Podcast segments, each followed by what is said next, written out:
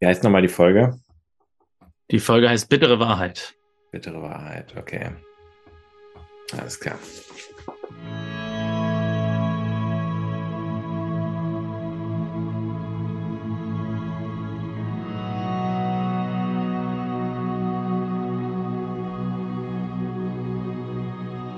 Herzlich willkommen zu Verstaubt und Altbacken, dem Podcast über Familie Dr. Kleist.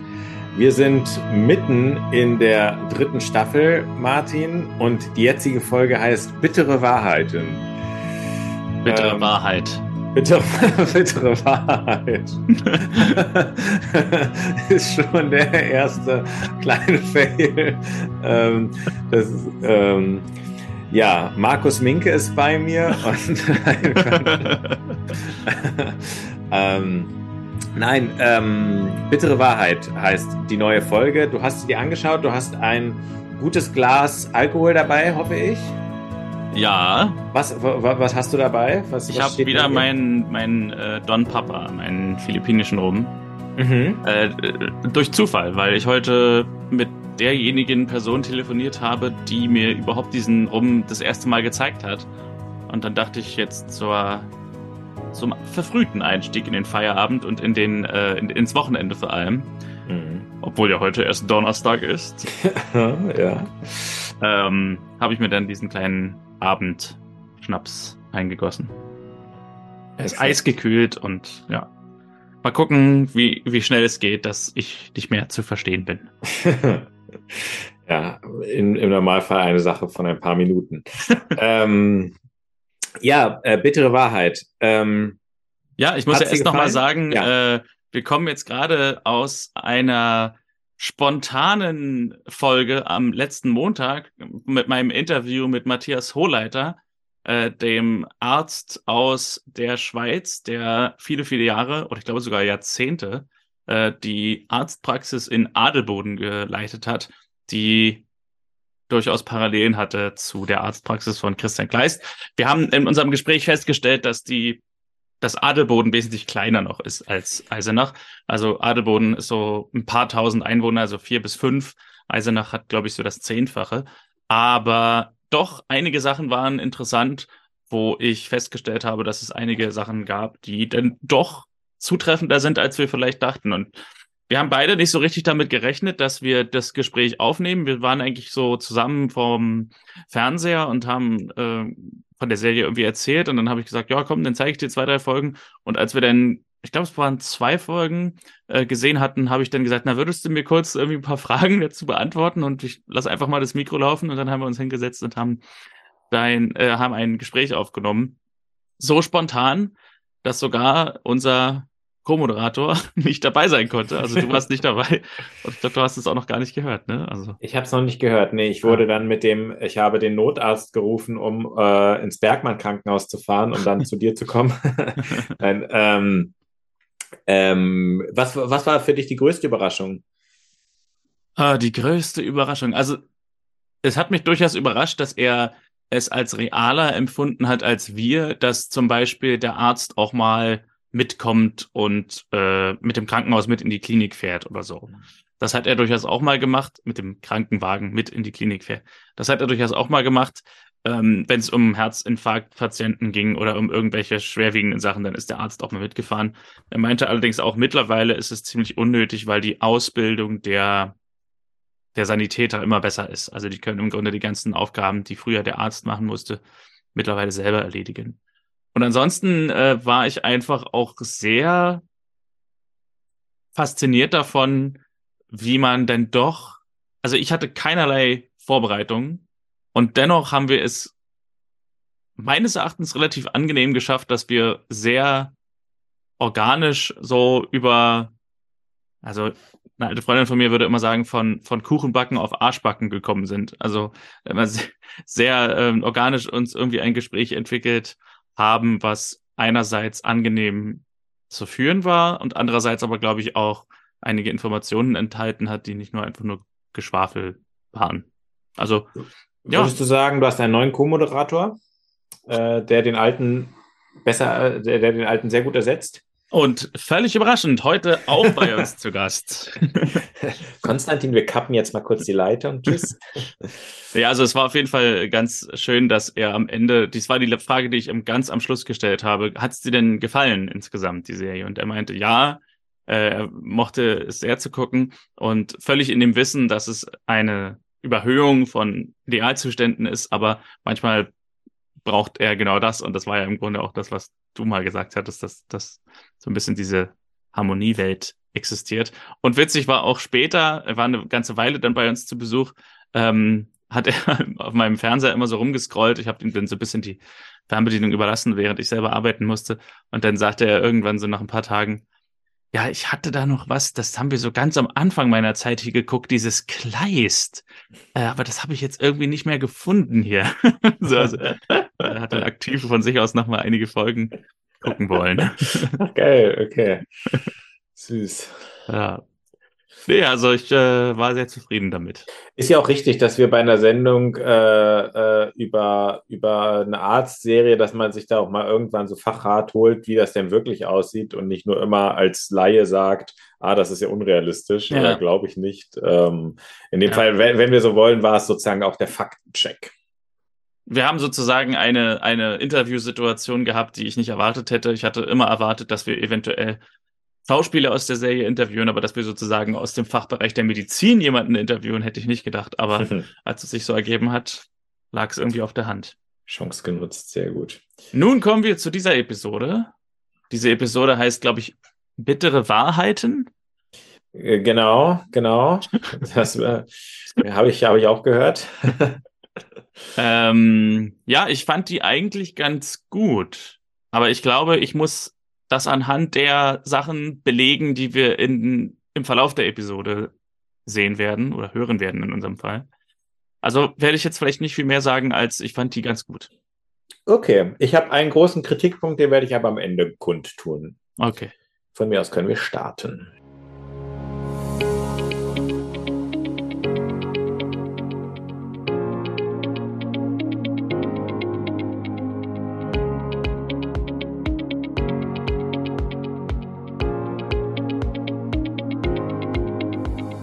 Wir beginnen mit, ich glaube, der klassischsten Einstellung der gesamten Serie, mit der Villa von außen. Und wir sehen aber dann nicht das Frühstück, sondern wir sehen Christian, Marlene und das Baby Paul. Und sie haben Gäste. Und diese Gäste sind Dr. Marius Berg, den wir, glaube ich, seit Staffel 1 immer mal wieder sehen. Er hatte irgendwann mal so ganz wenig Text und hatte eigentlich nur so Stichworte und so war ein Kollege. Dann wurde er etwas prägnanter und jetzt ist er sogar zu Hause eingeladen. Was aber offenbar nicht das erste Mal ist, denn er sagt sowas wie, die Familie wird jedes Mal größer, als Julia, ähm, als Julia da die Treppe runterkommt. Außerdem ist dabei seine Freundin Stephanie und im Verlauf des Gesprächs wird ein bisschen enthüllt, dass die sich auch gerne ein Baby wünschen und so ein bisschen neidisch sind auf Paul oder auf Marlene und Christian, dass sie Paul haben. Und langsam habe ich, hab ich mir hier aufgeschrieben, sollten wir vielleicht Alexander Höchst äh, aufnehmen in die möglicherweise oder in die potenzielle Gästeliste. Weil ich habe ja irgendwann mal eine Gästeliste geschrieben von Staffel 1 bis Staffel 9 mit allen Leuten, die wir eventuell interviewen könnten. Und Alexander Höchst habe ich lustigerweise damals nicht aufgeschrieben, obwohl ich den eigentlich auch ein bisschen kenne und tatsächlich auch gerade vor ein paar Tagen mit ihm zu tun hatte. Und ich habe einfach nie daran gedacht, dass wir Alexander Höchst einladen können, weil der ja immer gefühlt nur so drei Sätze in zwei Szenen hat.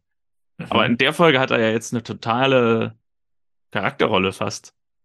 Also könnte man jetzt tatsächlich darüber nachdenken, ob man ihn irgendwann mal einlädt und mit ihm darüber spricht. Ja, da eigentlich auch, da finde ich, haben die, äh, können wir sehr gerne machen, äh, macht ja auch einen sympathischen Eindruck. Ähm, man ist so ein bisschen, ähm, da haben die äh, die Chance genutzt, dass sozusagen einer von den Charakteren, die immer mal so ein ganz bisschen auftauchen, dass sie plötzlich mal zu so einer Hauptfigur werden. Ähm, sonst sind ja, ist ja, ist ja immer sehr klar verteilt. Das ist ja, ich sag mal, es ist ja, es gibt ja manche nennen das ja dieses Simpsons-Prinzip, dass alle mal die Hauptrolle haben. Hm. So ist es ja bei der Serie hier relativ wenig, ähm, dass äh, Nebencharaktere mal so voll in den Fokus rücken. Und ja, hier passiert es eigentlich eine ganz gute Sache. Na, es ist vor allem so, dass die Nebencharaktere, die wir sonst oft sehen, sind immer die Nebencharaktere für eine Folge. Und innerhalb dieser Folge sind sie relativ markant manchmal auch. Manch einer fährt mit einer Planierraupe in eine Bank und alles sowas, aber dann sind sie auch wieder verschwunden. ja, stimmt. Dann, dann sind sie auch wieder verschwunden. Und mit dieser Rolle Marius Berg ist es zumindest ganz cool, dass ähm, wir jetzt wirklich auch als Zuschauer ihn mehrfach gesehen haben, bestimmt schon in fünf Folgen oder so.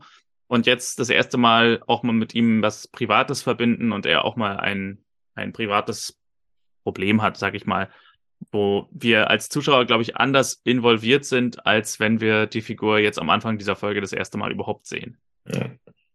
Na gut, aber wir haben die Szene noch gar nicht beendet. Also, Marlene meint, ohne Julia geht gar nichts mehr. Sie ist hier das Kindermädchen und sie kümmert sich um Paul und macht alles Mögliche. Inge hat eine Torte gemacht und ein humoristischer Moment folgt, weil Marius Berg das erste Stück kriegt und Johannes dann aber meint, er will das zweite und alle lachen. Ich weiß nicht genau, wann das spielt, aber auf jeden Fall sehen wir in der nächsten Szene Marius und Stephanie zur Klinik fahren. Äh, sie will noch weiterfahren und er vermutet, sie will sich Babysachen anschauen. Aber mit dem Kaufen soll sie noch warten, bis sie schwanger ist. Und sie meint, sie kann es kaum noch erwarten. Und auch wieder sehr schön, ich habe jetzt die FSK-Ausgabe, die FSK-Freigabe dieser, dieser Episode nicht nachgeschlagen, aber der Satz, Sie kann es kaum erwarten, dass sie schwanger ist. Wir müssen dringend mal wieder was dafür tun. Äh, ist auch mal wieder so eine FSK 0 Verabredung zum Sex eigentlich. Wie heißt, wie heißt das Spiel, wo man immer ein Wort nicht sagen darf? Äh, ähm, Tabu? Muss, ja, Tabu, genau. Wir müssen was dafür tun, dass ich schwanger werde. Ja, das ist doch ja, äh, Tabu. Gute Umschreibung, ja. ja. Und nebenbei sieht, sieht sie noch eine Kollegin namens Marion vorbeilaufen, die sich beschwert, dass sie heute die ganze Abrechnung allein machen muss. Als nächstes kommt Christian in die Praxis. Also der Zeitstrahl ist mir wirklich, wenn ich das hier so lese, völlig unklar. Weil, das ist mir aber auch an einer anderen Stelle schon aufgefallen, ja, aber sag mal, ja. Weil äh, äh, ich hatte erst den Eindruck, dass sie von diesem Kaffee und Kuchen essen und trinken direkt zur Klinik fahren, hier Marius und Stefanie und dass auch Christian dann später in die Praxis kommt. Äh, weil er ja hier jetzt in der nächsten Szene kommt er in die Praxis und möchte einen Kaffee und so weiter. Aber das wäre ja völlig widersinnig, dass sich diese Leute alle vor der Arbeit noch um 6 Uhr früh im Garten zum Kaffee und Torte essen treffen. ja, ja, es kann nur sein, dass das eine der Sonntag war und das andere der ja, Montag. Ne? So muss es wohl sein, ja.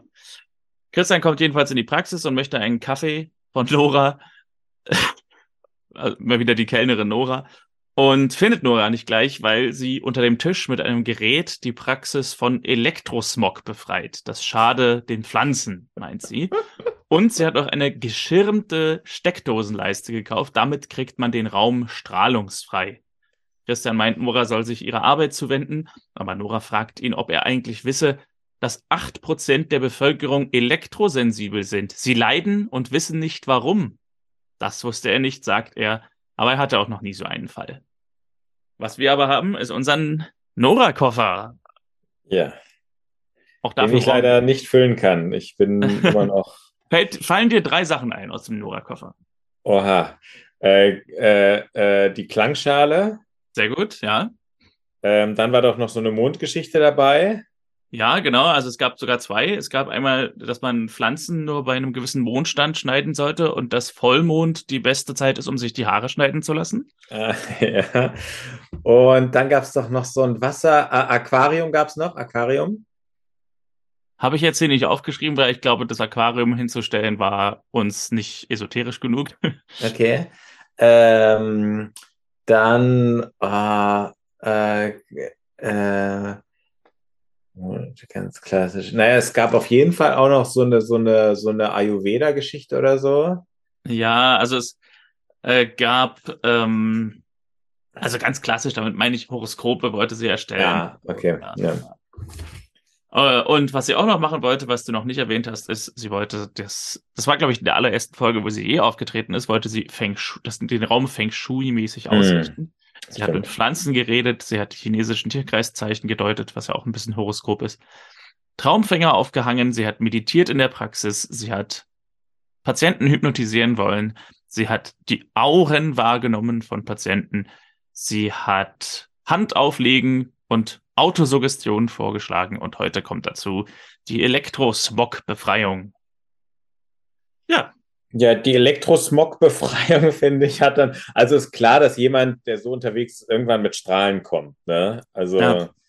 Ähm, ja Was uns eines der schlechtesten Wortspiele von Christian in einer der nächsten Szenen bringt, aber da kommen wir gleich zu. Oh, da habe ich jetzt gar nicht im Kopf. Ähm, Übersieht man leicht oder überhört man leicht, aber ja. wir kommen nachher dazu. Okay. Äh, Elektrosmog. Äh, ist egal, wir fehlen es nachher. Ja, ja. Ich überlege jetzt nur gerade so für mich, ähm, ähm, ja, dass, dass sie damit kommen musste, war ja klar, aber wir merken, es nimmt und nimmt kein Ende. Ich bin ja. gespannt, weil du kennst ja noch nicht, wann sie den Drive macht zu einer vernünftigen Arzthelferin.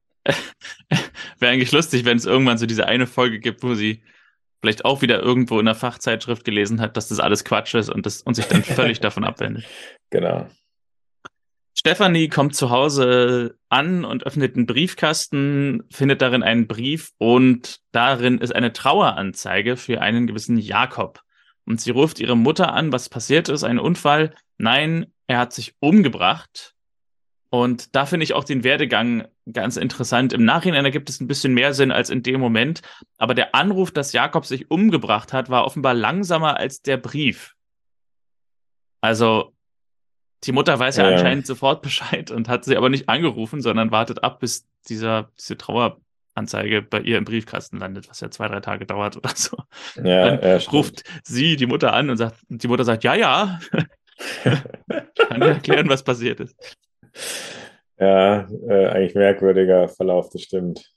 Stefanie fährt daraufhin mit dem Auto durch die Stadt und bringt die Todesanzeige zu Christian. Er, äh, sie erzählt, dass er erst 34 Jahre alt war, aus demselben Ort kam wie sie und dass sie eine Zeit lang zusammen waren. Er war HIV-positiv, hat ihre Mutter erzählt.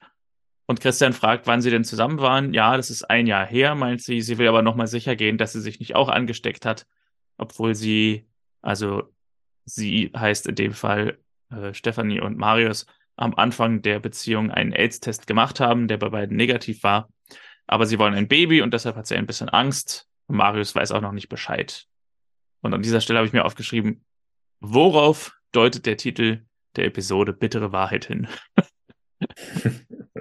also die würde ja nicht so heißen, die Episode, wenn man diesen Test jetzt machen würde und dann, naja, negativ. ich habe vergessen, dir was zu erzählen. Ich bin gesund. ja.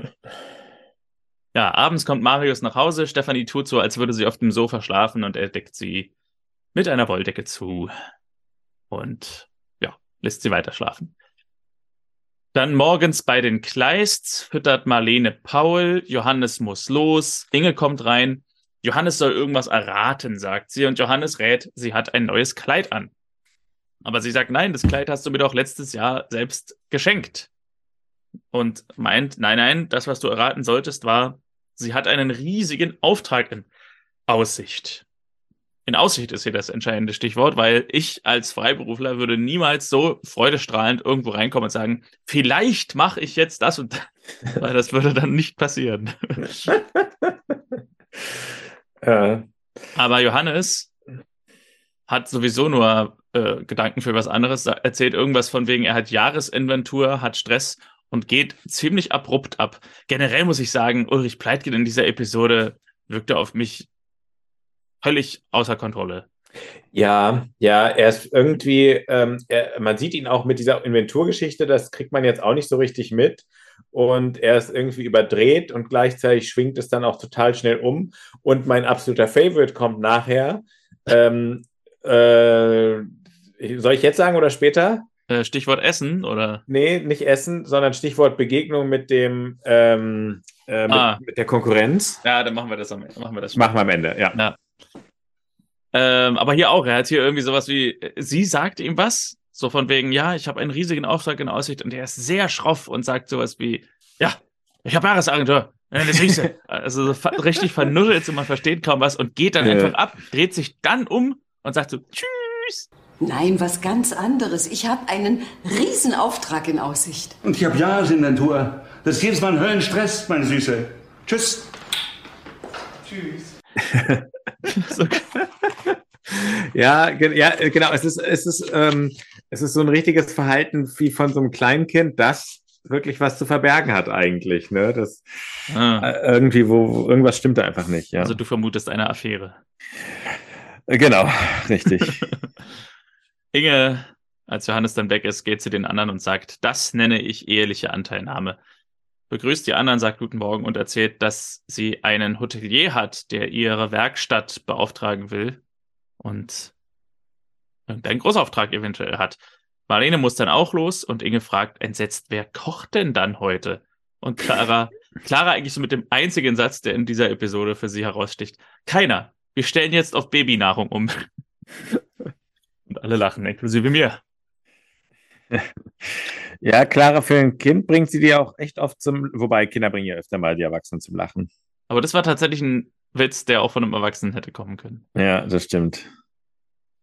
Christian ist mal wieder mit dem Fahrrad in der Stadt unterwegs. Gefühlt lange nicht gesehen. Hm.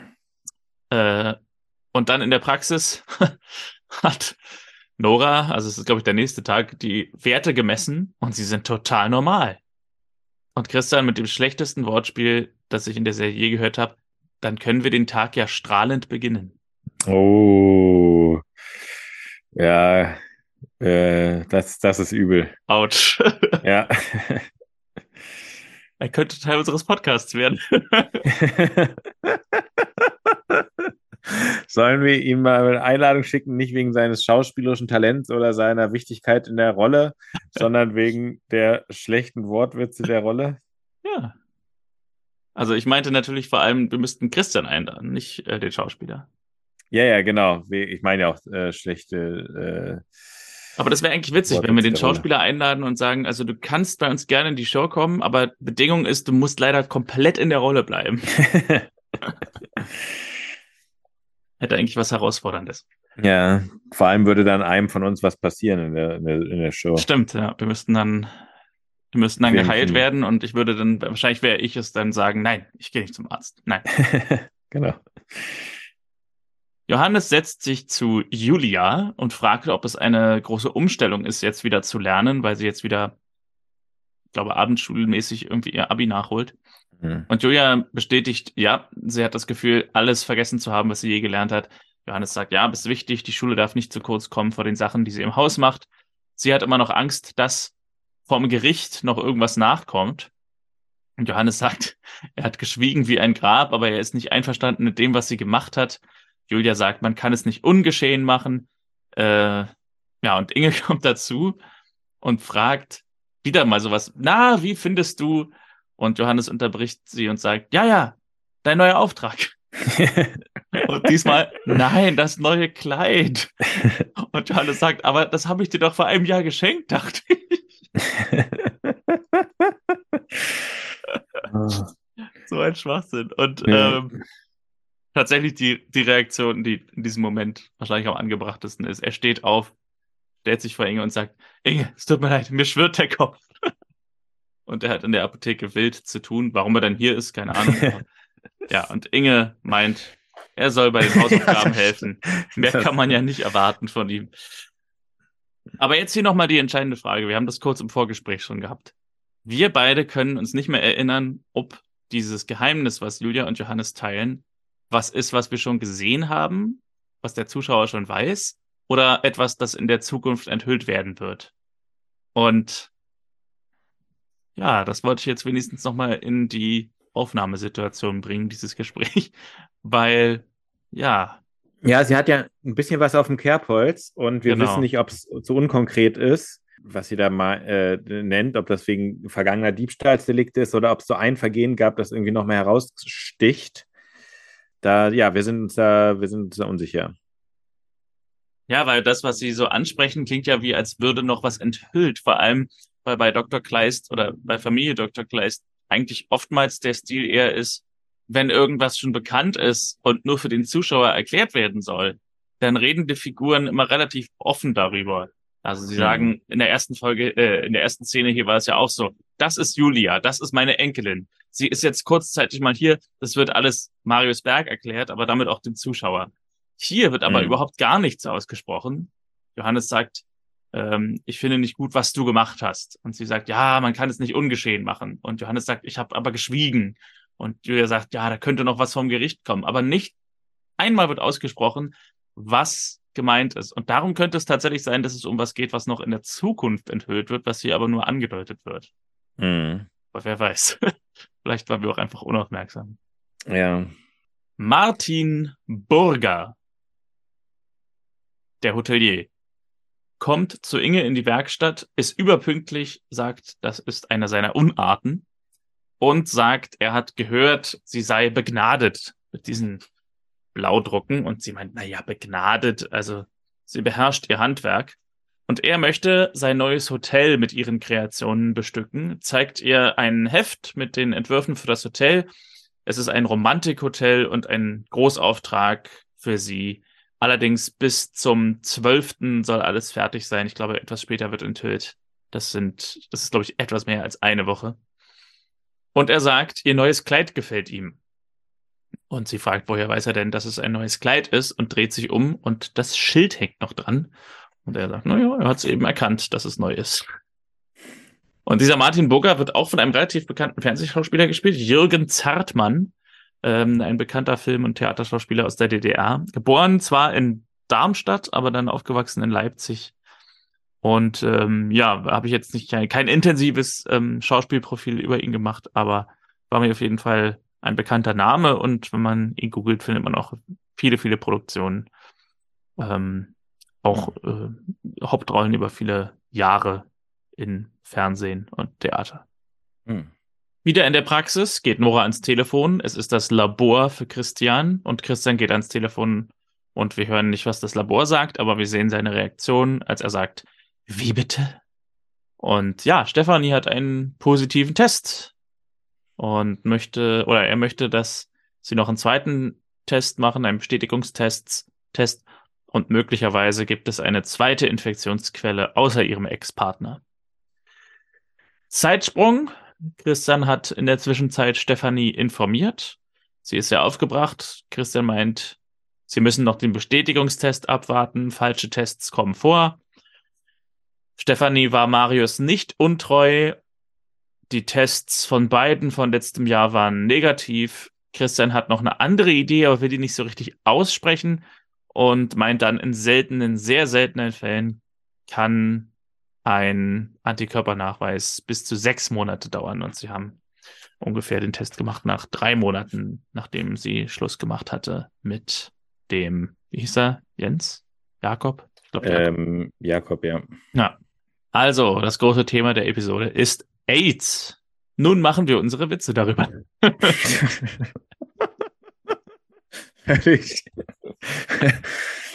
Nein, das ist ja manchmal wirklich so, ne? Man, es gibt so Themen, über die macht man ungern Witze. Ich fand bei der Sterbehilfe-Folge in Staffel 1 schwierig, darüber zu reden. Und AIDS, das finde ich auch so ein Thema, ne? wo man. Ganz, ja, ja. Ja, aber es ist irgendwie lustig, also seltsam, dass das so irgendwie damit konnotiert ist, dass so also komischerweise kam mir dieser Gedanke, ob man sich da jetzt so drüber lustig, dass man sich darüber nicht lustig macht, auch irgendwas hat das, also, nee, ich kann es nicht beschreiben, irgendwas. Ich, ich habe immer noch das Gefühl, es gibt so ein paar Krankheiten, AIDS ist dabei, teilweise auch noch Krebs und so, wo man das Gefühl hat, allein schon die Diagnose ist irgendwie das Todesurteil. Und mm. speziell jetzt auch, weil ich mich kurz noch mal so ein bisschen eingelesen habe über AIDS, äh, nachdem ich die Folge zu Ende geguckt habe, ist mir so aufgefallen, eigentlich ist vieles davon auch Folklore. Also man kann auch mhm. mit einer HIV-positiven äh, Diagnose und der entsprechenden Medikation immer noch einige Jahre oder auch lange Zeit unter Umständen relativ einschränkungsfrei leben und äh, auch mit Lebensqualität. Also jetzt nicht nur, dass man irgendwie überlebt. Mhm. Und okay. ähm, dass das äh, wird natürlich auch so ein bisschen zur Sprache kommen im Verlauf der Folge, dass äh, eben so die Wahrnehmung ist, war ja in der Folge mit der Evelyn Dahlmann so ähnlich, Leukämie, tot. Das ist das Todesurteil und mhm. äh, jetzt bringe ich mich lieber gleich um. So. Und das ist in den manchen oder in vielen Fällen eigentlich nicht so.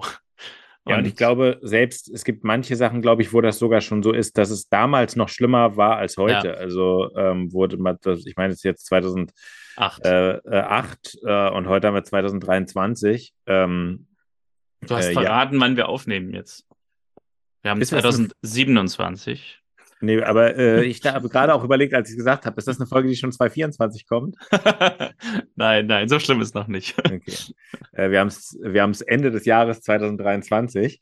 Ja, also da ähm, hat sich natürlich auch schon eine Menge entwickelt. Ja, also man denke mal 2022, da, da waren die Sachen noch ganz anders. Ja, also wir hören Geigenspiel in der Villa Kleist von Julia, die irgendwie Geige spielt und Johannes bringt ihr einen Kaffee, aber sie sagt, sie trinkt keinen Kaffee. Er soll mal Tee probieren, das ist gesünder, aber er erwidert, sie soll mal Kaffee probieren, das ist lustiger. Kann, Tja. ich, kann ich bestätigen. ja, äh, äh, ist so dieser Versuch von deutschen Drehbuchautoren, da so ein bisschen äh, Schlagfertigkeit reinzubringen. Stell dir mal vor, es würde mit Alkohol so, ne? Also, ja, stimmt. Sie, er kommt rein und bringt ihr einen Schnaps und sie sagt, sie trinkt keinen Alkohol. Er soll auch mal Wasser äh, trinken, das ist gesünder. Und er sagt, probier mal Alkohol, ist lustiger. das würde auch rückwirkend eine Menge erklären. ja, stimmt. würde erklären, warum Johannes in dieser Folge so drauf ist, wie er drauf ist. Ja. Inge kommt nach Hause und äh, niemand antwortet auf ihre Rufe, aber sie hört das Gespräch von Johannes und Julia von oben und geht nach oben. Julia und Johannes reden darüber, dass Inge irgendwas gegen sie hat, also gegen Julia. Johannes meint nein. Und Julia sagt auch hier wieder so einen Satz, der was andeutet, aber nichts aussagt. Vielleicht ahnt sie was. Und Johannes sagt sehr laut, dass es nicht leicht ist, etwas vor Inge geheim zu halten. ja, und Inge im Flur hört das, oh Wunder. Und als Johannes und Julia gerade aus dem Zimmer kommen, sehen sie Inge und Inge lässt sich aber nichts anmerken und redet sofort von dem Auftrag, den sie in neun Tagen abschließen muss. Und Julia bittet ihre Hilfe an und Inge sagt, ja, sie braucht auch noch mehr an Händen, also nicht nur ihre und die von Julia, aber das Einzige, was sie nicht braucht, sind Johannes zwei linke Hände. Und Inge und Julia gehen an die Arbeit und lassen Johannes stehen. Aber ähm, lange ja. sind sie nicht bei der Arbeit. Ich mach mal gleich weiter, ja. weil in der nächsten Szene sehen wir Marlene und Inge dann in der Werkstatt arbeiten. Und Inge meint, sie macht das wie ein Profi, also Marlene. Martin Burger kommt hinzu und möchte über den Kostenvoranschlag sprechen bei einem Mittagessen. Sie kann eigentlich nicht weg, sagt Inge, aber Marlene meint doch, das gehört auch zur Arbeit. Und Inge geht mit, zieht vorher aber noch schnell die Gummistiefel aus. Und Peewee geht in der Zwischenzeit mit Julia mit dem Kinderwagen durch die Stadt. Peewee hat ein Tennisspiel gewonnen. Julia sollte eigentlich kochen, aber sie kommen jetzt später als gedacht und Inge wird sauer sein. Und Julia meint, Inge, und das ist jetzt das, warum ich so schnell weitermache, Inge hat immer was an mir auszusetzen. Auch aus der Werkstatt hat sie mich nach kurzer Zeit wieder rausgeschmissen. Also das heißt, diese Szene oben mit äh, Johannes und Inge und ihr ist so, Inge sagt, ja, ich brauche jetzt alle Hilfe, die ich kriegen kann. Komm, Julia, wir gehen. Mhm. Und offenbar nach 20 Minuten oder so sagt sie, komm, Julia, bitte. Ich mache alleine weiter. Ja, das ist eine Szene, die man gerne gesehen hätte, ne? ja. Ähm, wie sie da rausgekickt wurde. Da, das, äh, das kann ja nicht ganz friedlich verlaufen sein. Ja, aber das hätte ich wirklich gern gesehen, ja. Ähm, Pivi sagt, sie ist vielleicht ein bisschen eifersüchtig, weil sie vorher ihren Johannes ganz für sich allein hatte. Julia meint, wie kann man denn auf Enkelkinder eifersüchtig sein? Aber bevor sie das erörtern können, entdeckt Pivi mit seinen Tennisspieleraugen Inge mit dem charmanten älteren Herrn Martin Burger im Restaurant sitzen und sagt, wenn man vom Teufel spricht. Ja, ja. ja. Piwi, finde ich, hat in dieser Folge hat er wieder eine souveräne Rolle. So der Erklärer, der irgendwie nebenbei beim Tennis noch so abräumt und ähm, äh, die Probleme sieht. Ähm, das finde ich wirkt bei ihm irgendwie ganz, äh, ganz, da wirkt er ganz lässig. Ich habe vorhin aus Versehen so ein bisschen ein paar der Folgenbeschreibungen gelesen, die in den nächsten Folgen so anstehen bei Amazon. Da habe ich gesehen, dass Peewee so einiges erwartet in den nächsten oh, Folgen. Okay, das also, ich gut. Ich glaube, wenn ich dir jetzt, wenn ich dich jetzt quizzen würde, was die nächsten Sachen sind, die Peewee so passieren, ist von, also würdest du, glaube ich, vielleicht auf eine Sache kommen und da ist von banal bis ultra dramatisch alles dabei. Mhm. Okay. Ach, sehr gut, da freue ich mich. Johannes kocht mit Hass, habe ich mir aufgeschrieben. Ja, ja, das kann man sagen. Selten so einen aggressiven äh, Koch, Kellner oder, oder Gastgeber äh, erlebt. Und sagt dabei noch den Satz zu sich selbst, und ich sage den jetzt ganz bewusst mit Ch statt mit G, als ob man noch nicht genug zu tun hätte. also er ist auch noch der Koch, weil er eigentlich nebenbei noch seine Inventur machen muss. Ja. Und dann ist der nach wie vor nichts gesehen hat. Ja, und das Schönste, das ist dann das, was ich vorhin meinte mit Stichwort Essen, das kann ich jetzt auch kaum wiedergeben, muss ich reinschneiden. Äh, er setzt sich an den Tisch, der komplett verwaist ist noch und ruft ins Haus: Essen! Wie ein Feldwebel. Ja, ja das, das passt. Ja, der Einzige, der kommt, ist Christian. Und Johannes fragt, wo denn die Damen sind. Und Christian sagt, die haben sich verspätet. Johannes hätten ja wenigstens anrufen können. Ja. Auch in der Szene ist der Pleitkind völlig außer Kontrolle. Ja. Und Marlene kommt dann, Johannes fragt. Marlene, wo ist Inge? und Marlene sagt, sie ist noch im Restaurant mit einem Auftraggeber. Und Johannes erstarrt mit so einem Stück Fleisch auf der Gabel vor seinem Gesicht. Auch das eine super, super äh, seltsames Bild einfach. Also, wie mhm. gesagt, der Schauspieler so ein bisschen außer Kontrolle. Mhm. Ja, Marlene sagt reines Arbeitsessen. Johannes meint, na, hoffentlich überarbeitet sie sich nicht. ja, Marlene sagt, daran wirst du dich gewöhnen müssen. Du willst doch, dass Inga Erfolg hat, oder? Natürlich. Johannes. Dann sind wir draußen im Garten. Johannes setzt sich zu Marlene. Das ist dann wahrscheinlich irgendwie nach dem Essen, nach dem ersten Kaffee. Marlene sagt, es war ihre Schuld. Sie hat Inge überredet, an diesem Essen teilzunehmen. Und Johannes sagt, wieso ist es deine Schuld, wenn sie am helllichten Tag mit diesem Fatzke ins Restaurant geht? Und Marlene antwortet, na, wärst du lieber in der Nacht? nicht ganz der Punkt, den Johannes, glaube ich, meinte. ja. ja. Ähm, nein, und sie sagt, es ist ein normales Arbeitsessen. Johannes meint, aber es ist sehr untypisch für Inge. Ähm, und Marlene möchte mal mit ihr reden.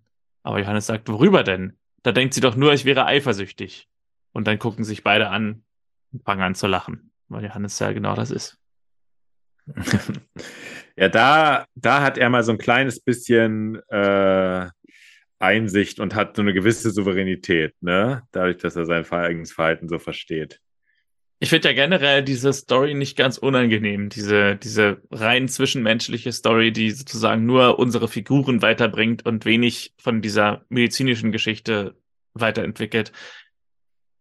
Aber das scheint, fällt mir gerade so auf, wo ich sage, auch nicht das erste Mal zu sein, dass ich die Geschichten und die Figuren tatsächlich manchmal spannender finde als die Medizinfälle. Und wenn ich zum Beispiel mit Matthias äh, was geguckt habe, habe ich immer eher auf die medizinischen Aspekte geachtet, die teilweise auch korrekt recherchiert waren. Also er konnte da als Arzt so fast mitraten und sagen, ja, es könnte mhm. das und das sein und so. Und hat dann manchmal recht gehabt. Ja, ich finde die, ich finde, mir geht's immer so, dass ich die privaten Stories spannender finde. Also teilweise, wenn ich mhm. wiederholt, also die Folgen so geguckt habe, die ich noch schon mal geguckt hatte, habe ich einfach die, die Arzt, Arzt, den Arztanteil äh, überspult, bis ich wieder ah, am Abend okay. gelandet bin. Mhm. Den Arztanteil überspulen haben wir hier nicht, denn wir kommen jetzt zu Stefanie, die abends nochmal bei Christian anruft und nachfragt, wann er denn die endgültigen Ergebnisse kriegt. Morgen früh sagt er unhörbar am Telefon und sie sagt, gut, morgen früh kommt sie vorbei und sie fleht den Himmel an, als Marius nach Hause kommt. Sie will sich aber nichts anmerken lassen und sagt, es gibt Spaghetti zum Abendbrot. Hm. Spaghetti mit S. Wahrscheinlich nicht, nicht falsch, das so italienisch auszusprechen, aber ungewöhnlich in deutscher Sprache. Ja. Aber die ist auch Österreicherin, die Schauspielerin. Also vielleicht hm. sagt man das Spaghetti. Ja, das. Am nächsten Tag in der Praxis, der zweite Test ist auch positiv und Christian geht sofort in die Arztrolle oder bleibt in der Arztrolle. Er sagt, es gibt einen Therapieweg, wir können das in Ruhe besprechen und dann finden wir was maßgeschneidertes. Stefanie meint, ja, man kann das hinauszögern unter Umständen auch sehr lange, aber die ständige Angst vor dem Ausbruch und jeden Tag eine Handvoll Medikamente werden ihr nicht erspart bleiben. Sie will aber keine Medikamente nehmen, denn sie möchte ein Kind kriegen, sie möchte ein Baby. Und Christa meint, deswegen müssen wir jetzt Tests machen und eine Lösung finden. Und sie sagt, ja, er hat leicht reden. ähm, und witzig, sie sagt wörtlich, du hast leicht reden, du hast Kinder und du bist nicht HIV-positiv. Ähm, so wie sie es sagt, klingt es so, als hätte sie hast mit zwei S geschrieben. So nach dem Motto, du hast leicht reden, du hast, oder du, du hast deine Kinder und äh, deswegen willst du keine weiteren. ah, Aber was so sie natürlich bei, eigentlich meint, ist, dass er schon seine Kinder hat so wie bei KIZ, dieser, diese Zeile, hast du Spaß? Ja, ich hasse Spaß. Äh, ja. Also ich habe mir dann aufgeschrieben, er hat leicht reden, er hasst Kinder. ja, Christian sagt, es ist ihre Pflicht, es Marius zu sagen, gibt ihr noch ein paar Unterlagen mit der, von der AIDS-Hilfe und sagt, er kann auch mit Marius reden und er kann auch mitkommen zur AIDS-Hilfe, aber sie will das alles nicht und fängt an zu weinen. An der Klinik trifft Stefanie dann Marius. Marius fragt, wo sie war. Sie meint in der Reinigung. Sie gehen ein Stück spazieren und Marius will, dass sie endlich heiraten. Stefanie sagt, du hast doch nie Zeit mit deinen ganzen Seminaren und Kongressen. Und wie aufs Stichwort kommt in diesem Moment auch der Pieper, der Marius in die Notaufnahme ruft. Und Marius vermutet, dieser Notruf kommt dir gar nicht so ungelegen, oder? Du wirkst so weit weg. Du hast eventuell jetzt Angst, wo es ernst wird. Und das ist ein großer Schritt, aber dann muss er erstmal los. Sie sagt ihm jedenfalls nichts. Wieder bei den Kleists in der Villa kocht Julia und Pivi kommt nach Hause, ist Vorrundenerster geworden in seinem Tennisturnier und meint, wenn Inge sieht, dass Julia kocht, dann wird sie sauer, weil der Speiseplan mit ihr besprochen werden soll. und Julia sagt, Inge arbeitet doch die ganze Zeit. Und in dem Moment kommt Inge nach Hause und sagt, hallo, ich habe extra früher Schluss gemacht, damit ihr heute noch was zu essen kriegt. Und dann sieht sie, dass Julia kocht und sagt, was wird denn das? und das wird ein Lammcurry, sagt Julia. Sie hat sich erinnert, dass das dem Opa, also Johannes, früher immer geschmeckt hat und hat dafür offenbar auch Inges Lammkeule verwendet. Und Inge sagt, schon okay, wenn es dem Opa schmeckt, mach weiter. Sehr gehässig. Ja, genau. Also mit so einer, mit so einer Ironie. Äh, da finde zwei, zwei Sachen. Zum einen finde ich es lustig, dass das, ähm, äh, boah, ich bin heute wie Johannes äh, ein bisschen neben der. Ähm, also zum einen finde ich es lustig, dass Konstantin Pleitgen. Genau. Zum einen finde ich es lustig, dass vom Speiseplan die Rede ist. Ja. Weil Speiseplan klingt wirklich sehr förmlich. So, ähm, an, da guckt man am Vortag oder am, erst am Morgen raus und das ist so ein Plan, der, der gemacht wurde und äh, sozusagen gerade bei so einer, gut, vielleicht wird bei einer großen Familie auch mehr organisiert, aber es hat so wirklich, das hat wirklich was von einer Angestellten. Und ähm, das Zweite ist, dass ich die Antwort äh, sehr äh, gut finde. Also bei der, bei, wenn, wenn man was gemacht hat, was man nicht durfte, dann nicht zu sagen, ja, ich habe das gemacht, sondern durfte ich das etwa nicht. Ja, genau. Das ist eigentlich ganz gut. Das ist sozusagen das indirekte Geständnis, äh, das aber einem erspart ist, offen auszusprechen. Ja. Genau. Sie sagt irgendwie, du hast meine Lammkeule verwendet und Julia sagt, sollte ich das nicht? Oder so. Also genau. sollte, sollte, sollte ich wohl nicht. so. Ja, ja, ist mir auch aufgefallen. Habe ich aber nicht direkt zitiert. Ich, ich böser, ich böser Junge, wie eine Synchronsprecherin neulich zu mir sagte. Oha. Soll ich sagen, es war Kerstin Sanders Dornseif, äh, die zu mir am Telefon sagte, sie böser Junge. Und äh, berechtigt oder nicht? Äh, vielleicht. Lass mir offen. Man muss die nächste Folge hören, um es zu Nee, also ich hatte mir schon was dabei gedacht, das so zu machen, wie sie es meinte, dass es böse war, aber hm. es war in dem Moment trotzdem ein Fehler. Hm. Marlene sitzt im Auto, sieht Christian aus einem Gebäude kommen und dem Fahrrad wegfahren und ruft ihn, aber er hört nicht und es ist das Gebäude der AIDS-Hilfe Thüringen. Äh, und Christian kommt dann auch nach Hause und sucht Marlene, aber die hat gerade angerufen, dass sie später kommt. Äh, das war übrigens noch was gewesen, was ich Matthias hätte fragen können, ob man sich in einer großen Familie, ich glaube, die Familie bei Dr. Kleist hat jetzt eine ähnliche Größe erreicht wie die reale Familie von Matthias Hohleiter, in einem kleinen Ort wirklich derart oft verpasst. Also, dass man ja. wirklich, äh, der Ort in, in der Schweiz ist ja nur noch kleiner, aber dass man wirklich so oft, äh, der ist gerade losgefahren und der andere ist auf der Suche, nachdem der gerade losgefahren ist, jetzt gerade zu Hause angekommen und so. Hm. Ja. Naja, wie auch immer. Christian und Johannes sind sehr angetan von dem Lammcurry, was es gibt und loben Inge, dass sie das äh, äh, öfter machen kann. Was mich äh, daran denken ließ an diese erste Folge, wo Julia Kleist überhaupt aufgetaucht ist, wo sie die Lorbeeren eingeheimst hat für Lisas Festorganisation. Aber Inge ist nicht für Julia, stellt das richtig, dass Julia die Idee hatte. Aber Julia meint, nein, nein, wir haben es zusammen gemacht und zusammen gekocht. Johannes sagt, ihr seid ein tolles Team, aber Inge sagt, nein, Julia, hat's allein gekocht. Nimmt also dieses Lob nicht an von den beiden Männern, die das Lammcurry so lecker finden. Ja, äh, schon wieder sozusagen so diese indirekte Aggression, die da so eine Rolle spielt, ist schon tricky, ne? Ähm, ja, aber in so großen Familien. Familie wahrscheinlich, ja. ja und vor allem so, so Familien, die auch wirklich so zusammengewürfelt sind. Ja. Hm, das war Später am Tag vor dem Haus fragt Marlene dann Christian, ob, sie AIDS ob er AIDS-Patienten hat, weil sie ihn vorhin an der AIDS-Hilfe getroffen hat. Sie weiß, es ist eine doofe Frage, weil er ja nichts sagen dürfte, wenn es sie nicht direkt beträfe. Und es betrifft sie auch nicht, sagt er und muss dann los. Drinnen stellt Johannes Inge zur Rede, was sie denn eigentlich gegen Julia hat. Inge sagt nichts. Johannes sagt, sie gibt sich Mühe und sie würde es dir gern recht machen. Und Inge sagt, ja, das ist vielleicht auch das Problem. Da ist irgendwie eine Berechnung dahinter. Das macht sie alles irgendwie stutzig, als gäbe es da noch irgendein Geheimnis. Und Johannes stottert, nein, nein, nein, nein, da ist doch, das, das, das ist doch, das ist doch, äh, als hättest du kein Geheimnis mit deinem Arbeitsessen und 50 Rosen. ja, also äh, Johannes schafft es hier äh, kühlen Kopf zu bewahren und unverdächtig zu sein. Ja.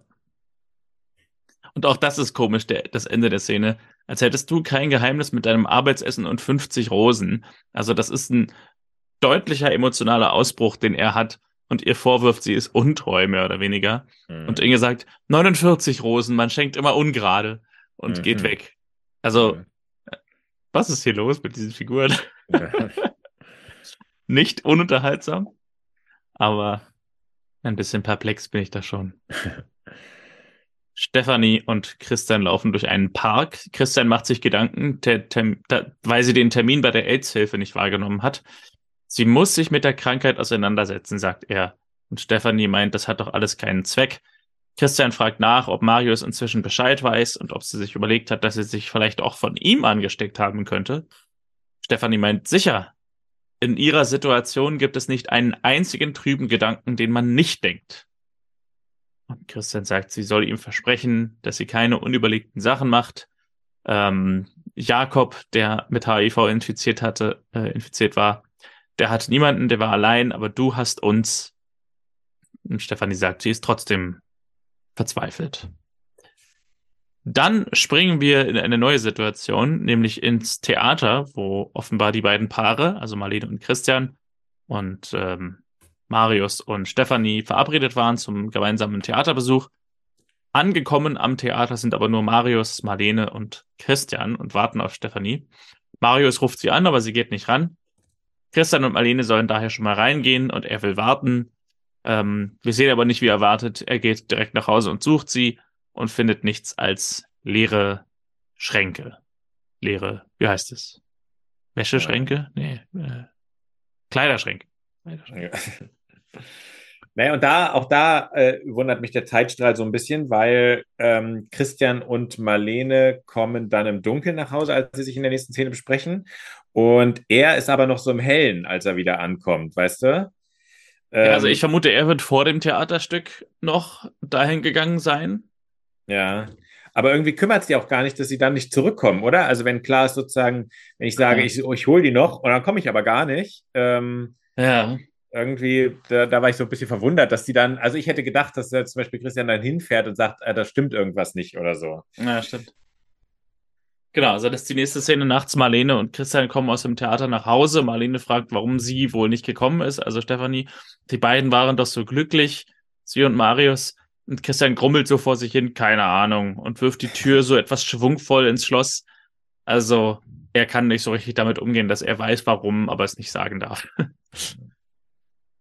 Und am nächsten Tag besucht Christian dann Marion, die Kollegin von Stefanie, die wir am Anfang auf dem Parkplatz kurz gesehen haben. Und die macht sich Sorgen, weil Stefanie nicht zur Arbeit gekommen ist.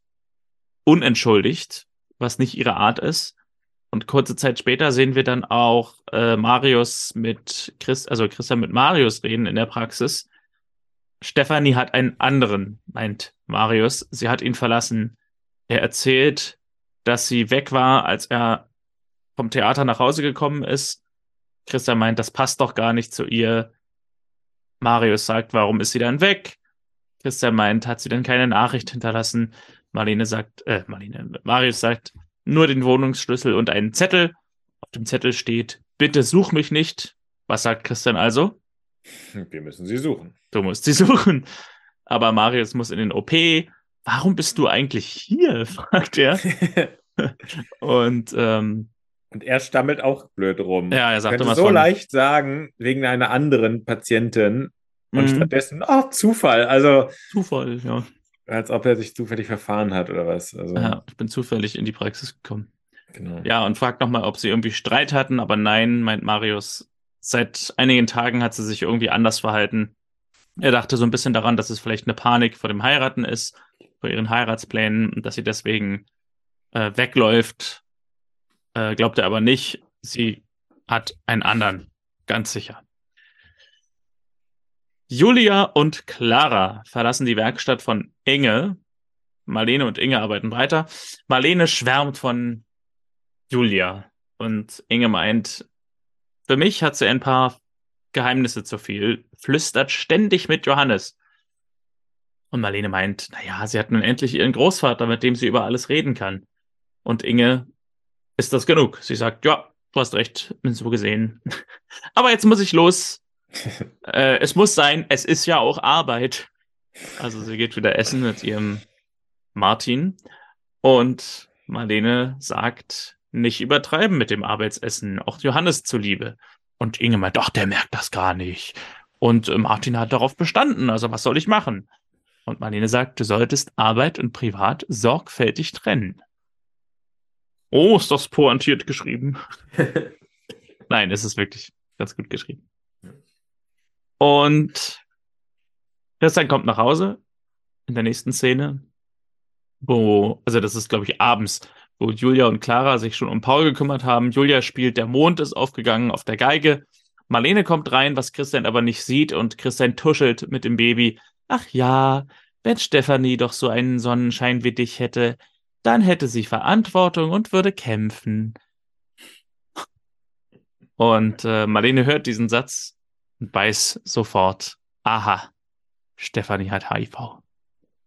Und ja, äh, Christian bestätigt das, erzählt, was alles passiert ist. Marlene sagt, du musst sie suchen, irgendwo muss sie ja sein. Und Christian hat eine Idee und geht. Dass es dann äh, erzählt, ist auch so ein bisschen merkwürdig, oder?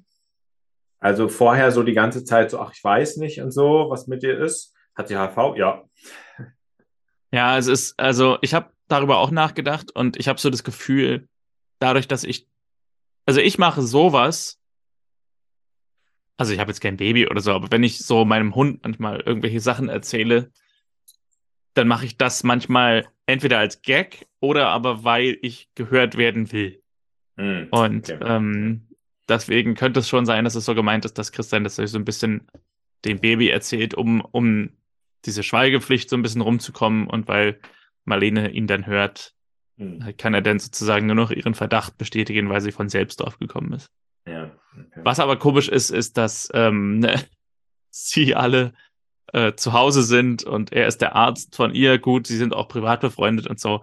Aber dennoch ist es komisch, dass Marlene dann sagt, na, du musst sie suchen.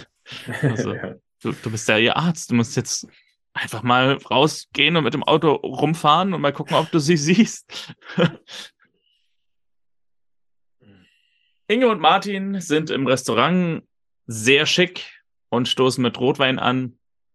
Martin sagt, es war schön, mal wieder zu tanzen. Und sie sind beim Du, ist mir ja aufgefallen. Mhm. Inge soll doch zu seiner Eröffnungsfeier kommen. Und Inge fragt, ob denn Johannes auch eingeladen ist. Und offenbar wusste er gar nicht, dass sie verheiratet ist. Und Inge sagt, ja, ich bin mit der Kleist-Apotheke verheiratet. Äh, also ich, ich meine mit Johannes aus der Apotheke. Und äh, das erst seit kurzem. Und Martin sagt, du wirkst gar nicht wie frisch verheiratet. Auch kein gutes Kompliment für jemanden, der frisch verheiratet ist. Ja, aber das stimmt. Also, äh, ich meine, es ist sehr schwierig, darauf zu reagieren, aber ähm, ja, es, es, es wirkt ja auch so ein bisschen wie, wie es vor der Hochzeit war. Na, sie wirken wirklich nicht unbedingt frisch verheiratet. Sie wirken ja eigentlich ja. wie lang verheiratet, dadurch, Stimmt. dass ihr Verhältnis schon so alt ist. Ja. Aber offiziell ist es ja wirklich erst seit kurzem. Ja. Marion und Christian sind vor der Klinik und Marion erzählt, dass Stefanie per Fax eine Kündigung geschickt hat. Meint, das ist doch die reinste Kurzschlusshandlung, dafür muss man sie bewahren. Und deswegen hat sie das Fax erstmal an sich genommen, ehe es in die falschen Hände gerät.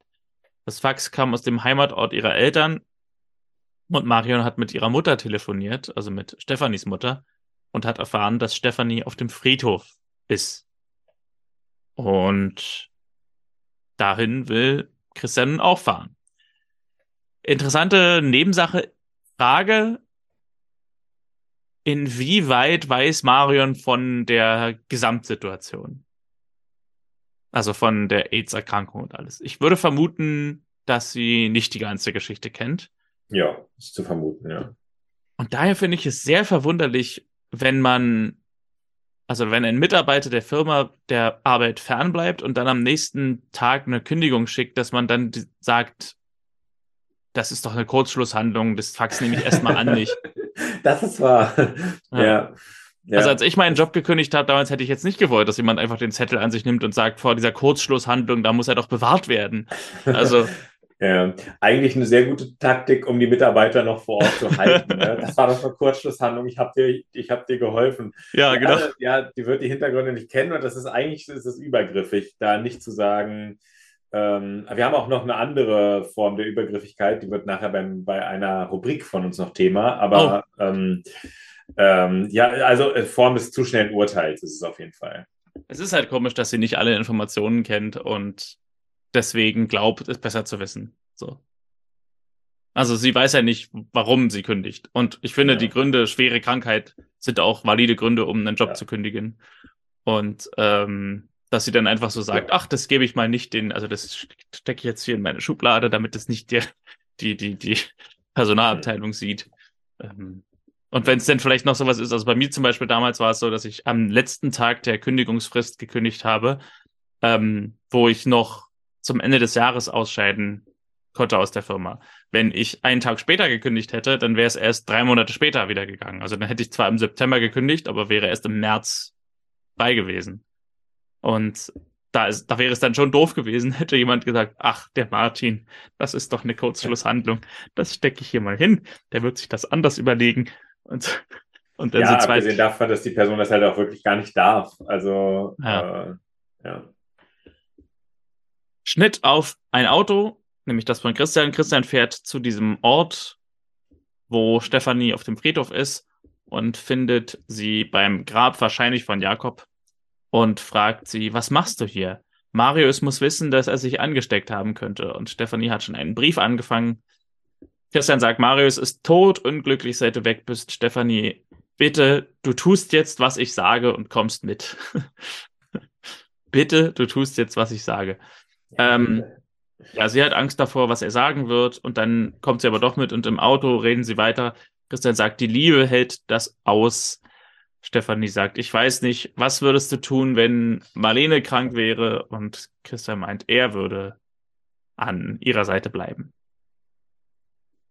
Zurück zu unserer zwischenmenschlichen Story. Johannes kommt aus dem Haus und sieht Inge mit Martin aus einem schicken Oldtimer steigen, irgendein alter Porsche oder so, keine Ahnung. Leider keine Ahnung von Autos. Also ich. Ich auch und, nicht, kann, weiß ich auch nicht. Okay. Und sie treffen sich zu dritt an der Gartenpforte, stellen sich vor und Johannes sagt zu Martin, der Motor klingelt. Und äh, Johannes meint auch, wenn man so viele Hotels besitzt, dann wird einem so ein Auto wahrscheinlich mitgeliefert. Martin sagt, nein, das Auto war ein Geschenk seines Vaters, als er 18 war. Und Johannes ist interessiert und will mal gucken. Und es kommt dazu, dass die beiden Männer im Vordergrund über Autos fachsimpeln und unter das Auto gucken, während Inge im Hintergrund genervt steht und keine Aufmerksamkeit mehr bekommt. Und Johannes meint, Inge hat ja schon vorgeschwärmt von dir, Martin, aber von dem Auto hat sie nichts gesagt. Was ich lustig finde, weil wir ja gesehen haben, wie Inge mit ihm tatsächlich sogar Rell äh, Rennen gefahren ist. Also könnte man schon meinen, dass Inge auch ein bisschen ein Auge für Autos hat, aber äh. so. Was äh, mir dabei gefällt, das kann man jetzt leider hier nicht so gut erzählen, ist, ähm, dass ähm, sie kommen ja aus dem Auto raus Inge und Martin und gehen zum Zaun und hinter diesem Zaun wie ein Kläffhund steht äh, Johannes da und hält auch so seine Hand über den Zaun, wo man so denkt, okay, anscheinend ist er nicht befugt oder fähig, das Gartentor zu öffnen. Ah. Äh, er hat eine so seltsame Art, da so dazustehen, so der kontrollierende ähm, Gartenzwerg. ähm, hat irgendwie zu diesem seltsamen Auftritt von ihm in dieser ganzen Folge gut gepasst. Aber dann kommt ein, einer der schönsten Momente, finde ich, die wir bisher gesehen haben. Nämlich Johannes lädt sie ins Haus ein und es fällt ein Satz, der bei mir zum ersten Mal überhaupt, glaube ich, sofort das wohlige Gefühl ausgelöst hat, dass wir, dass wir eigentlich gerne beschreiben, wenn wir an diese Frühstücksszene denken, so von wegen Frühstück um fünf und hier ist Croissant und Sonnenschein und man war schon angeln und so weiter. Und das ist diese, diese, diese das ist diese Situation. Mhm. Es ist sommerlich und mitten am Tag und Johannes lädt sie ein, mit den beiläufigen Worten, die Getränke sind kalt. damit wird suggeriert, so viel wird damit ausgesagt, damit wird suggeriert, man kann sich jetzt einfach den ganzen Nachmittag über selbst am Kühlschrank bedienen. Die ja. Getränke sind kalt. Alles nehmen, was man will, und man wird jetzt irgendwie so den ganzen Nachmittag in der hellsten Sonne, es ist angenehm warm, aber auch nicht zu heiß, und man hat sein kühles Getränk, man hat leicht einen Sitzen. So. Man kann den ganzen Nachmittag jetzt einfach nur in Freizeit äh, irgendwie im Garten sitzen und so ein bisschen so kalte Getränke trinken und so ein bisschen erheitert sein. Ja. Das hat, dieser Satz hat für mich total das Gefühl ausgelöst, so dieses, oh ja, das wäre jetzt toll, so, die, mhm. so, das ist toll, so, wenn man einfach im Garten sitzt und leicht einsitzen hat. ja, ich, ich, aber da, genau, das ist, glaube ich, auch das, was ich mal meinte bei dieser Serie, wenn es so manchmal so eine Sequenz gibt, wo man für eine Sekunde so ist, als hätte man das Gefühl jetzt gerade selber. Ja. So, äh, ja. Oder also man erinnert sich daran, äh, es gibt ja so ein schönes, äh, sozusagen, so wie äh, wenn du jemanden wieder siehst und den Namen aber nicht im ersten Moment weißt, irgendwie, du hast so wieder das Gefühl, ach stimmt, das war ja, das gibt's ja, so diese schöne, wohlige Situation. Ähm, genau. Ja. Das war einfach nur diese vier Worte. Die Getränke sind kalt.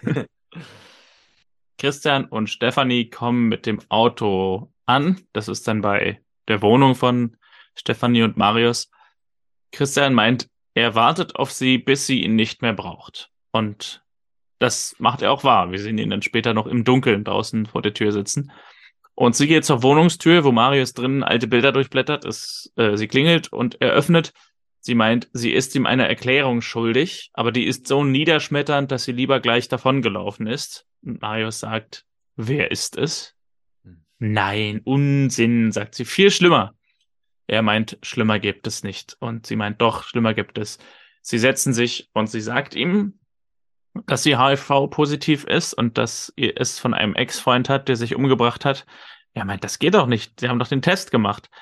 Naja, war wohl zu früh, meint sie. Ein seltener Fall, dass die Antikörper erst später nachweisbar sind. sie, sie wissen nicht, also das heißt, sie, Stefanie und Christian wissen nicht, ob Marius es nicht vielleicht auch schon hat. Er steht auf und dann, sie sitzt noch auf dem Sofa, kniet er sich vor sie hin, er umarmt sie und sagt, es tut mir leid. Und sie atmet auf. Das fand ich einen sehr schönen Moment, dass er sie um Vergebung bittet. Mhm. Denn das ist an dieser Stelle so viel gesagt, ohne dass gesprochen wird. Mhm. Denn ihre, ihre große Angst ist ja, dass er abhauen könnte oder ihr den Rücken zuwendet, im übertragenen Sinne, wenn sie diese Sache öffentlich macht, also ihm gegenüber. Und er sagt mit diesem Wunsch nach Vergebung eigentlich, dass er weiterhin an ihrer Seite ist, ist für ihn total selbstverständlich, weil er sich dafür entschuldigt, dass er sie verdächtigt hat, eine Affäre gehabt zu haben, also ihr Unrecht getan hat. So. Hm. Also damit ist das alles ausgedrückt, ohne dass es ausgesprochen wird, weil es ja. einfach so selbstverständlich ist, dass er sich entschuldigt. Das ja. fand ich sehr, sehr äh, hintergründig. Mhm. Ja, das stimmt. Später am Abend geht die Sonne unter. Inge, Johannes und Martin verabschieden sich. Ich hoffe, Martin hat nicht zu viel von den kalten Getränken getrunken, denn er hat noch Auto zu fahren mit seinem Oldtimer. Und Martin meint, er fand es sehr nett. Johannes sagt, naja, wenn man so viele Gemeinsamkeiten hat. Kurze Zeit gab es hier irgendwie so leichte Vibes von wegen Dreierbeziehungen irgendwie. ja, und Martin lädt sie beide zur Eröffnung dieser, dieses neuen Hotels ein und fährt ab. Und Inge möchte etwas sagen, als er weg ist. Sie hatte das Gefühl, dass er eifersüchtig war. Und Johannes sagt, ja, das war ich auch. Und küsst sie. auch das fand ich einen schönen Moment. Weil es war einfach so ein, ja, dass er sich nicht zu schade ist oder, oder sich traut, offen zuzugeben, ja, ich war eifersüchtig. Und Inge dann aber auch daraufhin so sagt, oh, wirklich? Also da ihr so bewusst wird, okay, dir liegt was an mir, sonst wärst du nicht eifersüchtig. Auch das war irgendwie schön. Hm. Das bist ja, das sind ja wirklich sehr für dich, ähm, da, da gab es ja viele rührende Momente. Das war ja ein richtiger, eine richtige Kaskade. ja, so gegen Ende hat man einige Sachen dann tatsächlich eingelöst. Ja. ja, sie gehen rein, treffen auf Marlene und Julia und Marlene meint, ihr yeah, seht ja so glücklich aus. Das ist ja.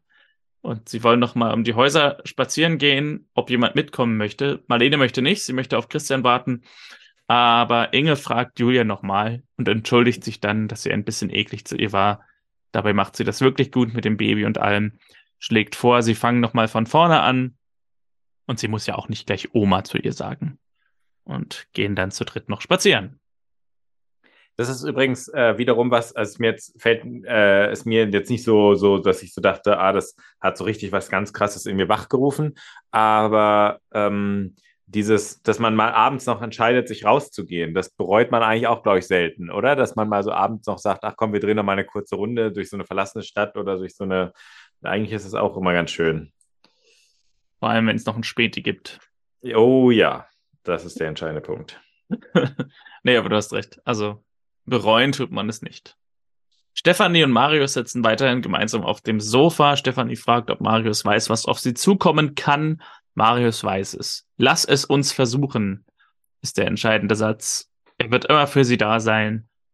Christian sitzt immer noch draußen vor der Tür im Auto, es ist mittlerweile dunkel. Und dann kriegt er den Handyanruf von Marius, von drinnen, der sagt, du kannst gehen und er kommt morgen in die Praxis. Und dann an einem, ja, es ist nicht ganz klar, wann das jetzt hier spielt, das nächste, an, wahrscheinlich nicht am nächsten Tag und am übernächsten Tag, aber einer der nächsten Tage, treffen Marlene und Christian mit dem Kinderwagen zufällig auf Stefanie und Marius im Park. Und Marlene bietet Stefanie an, dass sie das Baby halten kann, aber Stefanie fragt, ob Marlene gar keine Angst hat. Und Marlene meint, durch die Krankheit wird sich doch nichts ändern. Und Stefanie enthüllt, dass sie und Marius nun auch ein Kind erwarten. Marlene ist begeistert und zeigt Marius schon mal, wie man den Kinderwagen schiebt. Ähm, ja, und sie freuen sich, also Marlene und Christian freuen sich für die beiden. Stefanie sagt zu Christian, sie fühlt sich im Augenblick gut, auch wenn eine natürliche Geburt für sie wohl nicht in Frage kommt und sie auch nicht stillen kann. Aber Christian sagt, er war auch nur ein Flaschenkind. Und Marius dreht sich freudig um und lässt den Kinderwagen los, der daraufhin fast von allein ins Gebüsch fährt. Das ist der große Humormoment der Szene. Ich habe das übrigens nachgeschlagen. Das ist vielleicht damals, aber heute gar nicht mehr so ein großes Problem. Ähm, Pro Familia schreibt, das Risiko, eine HIV-Infektion an das Kind zu übertragen, bei gut wirkender Therapie ist ein Prozent. Oh, das ist aber wirklich wenig, ja. ja. Und bei normaler Entbindung und Stillen auch. Ähm, bei keiner Therapie, also wenn du keinerlei Schutzmaßnahmen hast, ist, die, ist das Risiko bei 20 Prozent. Also auch nicht übertrieben groß. Genau, ne? ja. Also das ist mit, dass sie nicht, also dass sie den Kaiserschnitt machen muss und nicht mhm. stillen darf, ähm, würde ich gar nicht mal so extrem formulieren, aber man geht natürlich auf Nummer sicher dadurch. Und dann die letzte Szene. Marlene und Christian stehen in ihrer Villa mit Blick auf die Wartburg von jedem Zimmer aus. Und Marlene sagt, sie findet es mutig, dass sie unter diesen Umständen das Kind behalten wollen. Hoffentlich bereuen sie das nicht. Christian ist froh, dass Stefanie sich mit ihrem Schicksal abgefunden hat. Das Baby wird es auch für Marius leichter machen, zusammenzuleben, trotz allem. Und der letzte Satz der Folge ist Marlene, die sagt, und ich glaube, Konstantin, das gilt auch für uns beide. Weißt du eigentlich, wie gut wir es haben?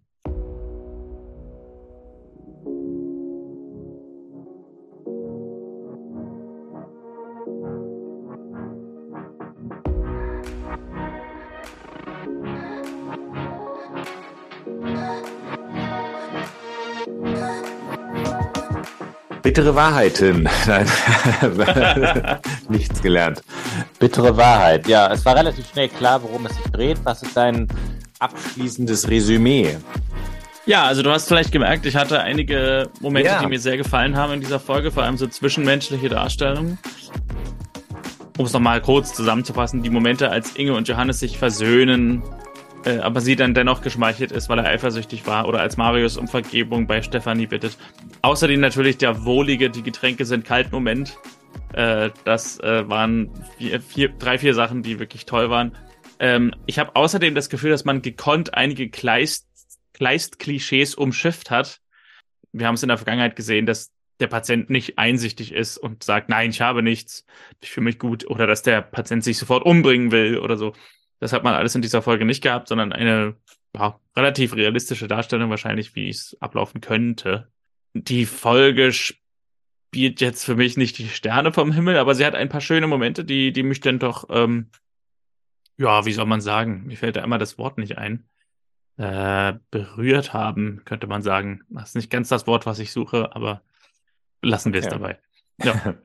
Also ich habe eine ähm, große Kritik und die ist ähm, auch wenn es ein bisschen anders aufgezogen ist, aber dass wir wirklich ähm, diesen, dass ich wirklich die Hoffnung hatte, dass wir diesen Johannes Inge, ähm, er ist nachlässig, sie hat dann, findet dann, hat dann irgendwie einen anderen ähm, Typen, der, wo es irgendwie so eine, so eine, so eine Anbahnung gibt, dass wir den schon wirklich jetzt oft genug hatten. Mhm. Ähm, das finde ich wirklich so, wo ich denke, da muss doch irgendeine neue Form kommen. Vielleicht, dass man aus Inges altem Leben noch mal jemanden wieder hat oder irgendeine neue Figur eingeführt wird oder sowas. Oder ich weiß es nicht genau, aber dass da irgendwie auf jeden Fall was passiert. Ähm, was ich wiederum gut fand, weil das äh, finde ich eine ärztetechnisch und schweigetechnisch interessante Frage ist, ist so dieses, was ist eigentlich, wenn man also hat man, eine, das wird nicht so ein richtig offenes Thema, aber es ist eine Frage, die ich mir nebenbei gestellt habe. Wenn jemand, äh, ein Arzt, dadurch, dass er nicht sagt, den anderen etwas klar macht, muss er dann eigentlich reden. Also wenn ähm, ich jemanden kenne und weiß, die Person hat was, und dann werde ich von meiner Frau gefragt, ähm, hat die was? Und es wäre aber klar, wenn ich jetzt nicht sage, es klar, damit verrate ich was, so ein bisschen wie es jetzt hier war mit diesem HIV-Fall, so ein bisschen. Das finde ich, ähm, also manchmal ist ja Schweigen ja. Äh, nicht gleich nicht reden. So. Ja. Und ähm, diese Frage habe ich mir dann gestellt und das mag ich immer, wenn solche Fragen bei mir angestoßen werden. Ansonsten war es ähm, äh, eine Folge, die jetzt weder nach unten oder oben, finde ich, groß ähm, herausragt. Ähm, da gab es vor ein paar Jahren mal so eine Folge von Dead Zone, wo irgendwie so ein alter Spion, der irgendwie 80 ist, in der Folge irgendwie vorkommt und dann gefragt wird, waren Sie denn Spion für die Vereinigten Staaten? Und er sagt sowas wie, es steht mir nicht zu, das zu bestreiten oder zu bestätigen. So. Mhm. Und damit ist ja im Grunde bestätigt, ja. dass es das ist. Dass es ist. Genau, so in der Form ähm, ist es ähnlich, genau. Ja. So, wir haben ja ein paar Figuren, die sich verrückt verhalten haben. Wer bekommt denn bei dir den goldenen Preis? Wo sind wir denn eigentlich hier? Warum, äh, was darf man überhaupt noch in Deutschland sagen? Dahlmann. Also, ich kann mich nicht so ganz entscheiden. Ich habe eigentlich drei Sachen, die sich qualifizieren würden. Ähm, ich fange einfach mal hinten an. Und zwar, also das haben wir eben schon so ein bisschen ähm, be bearbeitet. Diese Marion-Szene, wo, wo, wo da kommt ein Fax, da ist eine Kündigung drauf. Das nehme ich, steck's ein. Das ist eine Kurzschlusshandlung. Das, das, das ist vielleicht so, da haben wir eben schon drüber gesprochen, müssen wir vielleicht gar nicht mehr groß machen. Das finde ich irgendwie sehr, sehr eigenartig. Dann qualifiziert sich auch für mich so ein bisschen der Moment, wo Christian mit dem Baby da so ähm, schaukelt und so sagt, ach ja, wenn Stefanie doch noch doch so einen hätte wie dich, dann hätte sie Verantwortung und würde kämpfen. Der Moment an sich, sozusagen, habe ich ja vorhin gesagt, ähm, wahrscheinlich will er an der Stelle irgendwas erzählen. Aber die Formulierung, dann hätte sie Verantwortung und würde kämpfen, finde ich irgendwie doch sehr, mhm. ähm, ja, ich weiß gar nicht, wie man das nennen kann. Also, es steht ihm einfach nicht zu, darüber zu urteilen, ob jemand anders das richtig macht. So. Ja. Und ein dritter Moment ist, ähm, und den habe ich vorhin so ein bisschen ausgeklammert, äh, der Moment, wo Stefanie abends auf der Couch liegt, Marius nach Hause kommt, äh, sie tut so, als würde sie schlafen und er deckt sie zu und sagt, einfach weiter schlafen, ich mache mir selbst was zu essen.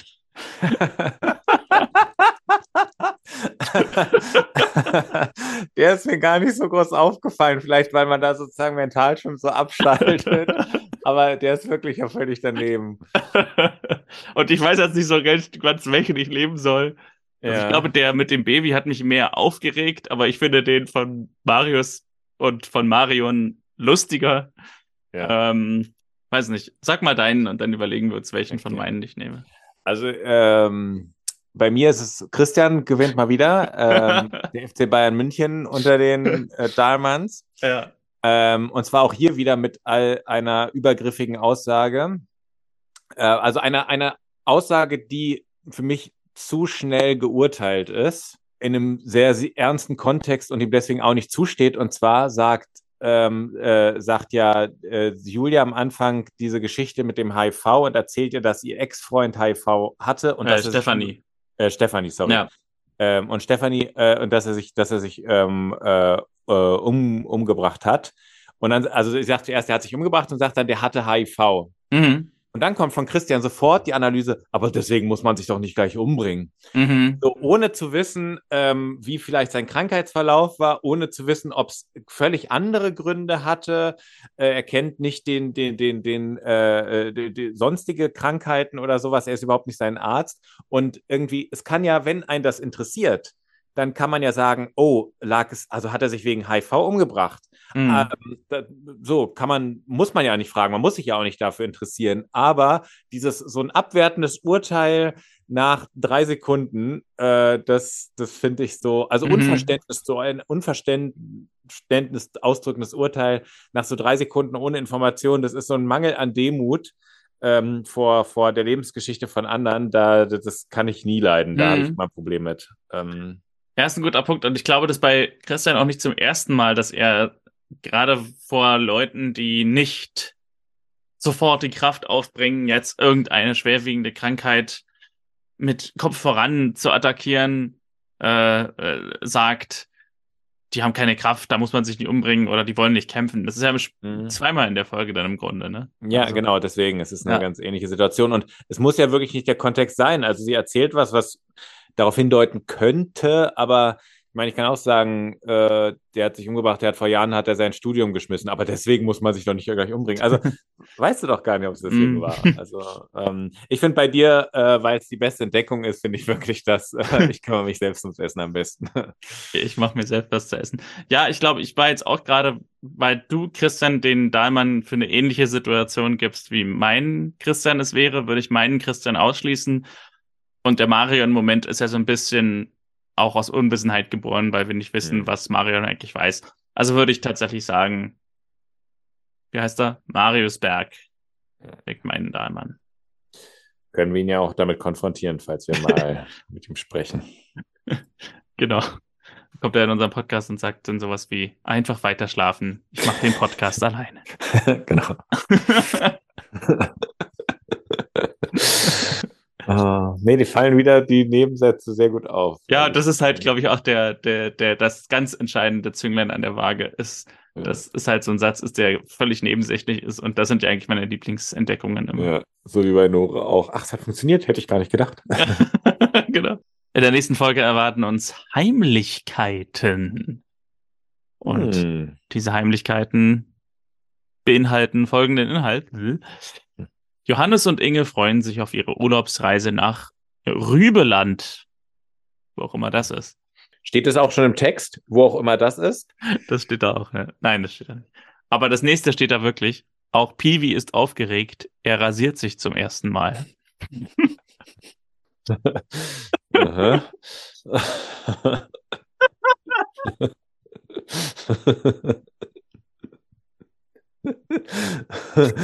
Das ist ja ich, schade, dass, dass, dass das jetzt hier nicht äh, äh, ein Vlog äh, ist, äh, die Leute nicht sehen, wie Martin hinter seinem, hinter seinem Tisch äh, nicht, mehr, nicht mehr an sich halten kann. Ich war auch aufgeregt damals. Außerdem ist er mächtig verliebt in seine Mitschülerin Nele, Lediglich Julia, die Enkelin von Johannes, ist ziemlich beunruhigt, denn Frau Schreiber vom Jugendamt hat ihren Besuch angekündigt.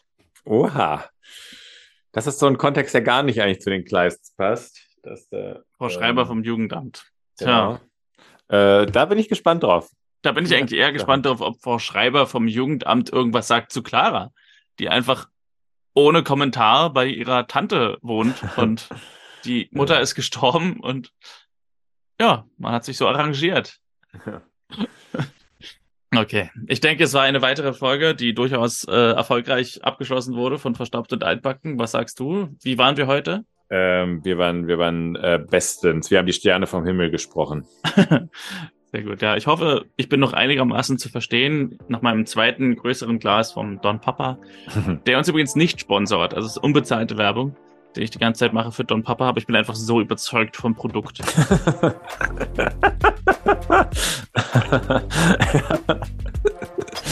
was da noch später alles rauskommt, was wir doch unter der Hand für Gelder kosten. Genau. Ja, dann, äh, du hast die Folge begonnen. Du kannst sie auch beenden. Tschüss. Nein, äh, wir, ähm, ich bin wirklich gespannt jetzt auf die nächste Folge, was da so, äh, was da kommt und freue mich, dass wir die Folge schön zusammen besprochen haben. Hoffe, für die Zuhörerinnen und Zuhörer war ein Mehrwert dabei. Ich, jetzt muss ich mal gucken, ob ich das hier halbwegs gut zu Ende bekomme. ähm, äh, habt eine gute Woche, habt eine gute Zeit und bis nächste Woche Donnerstag. Tschüss.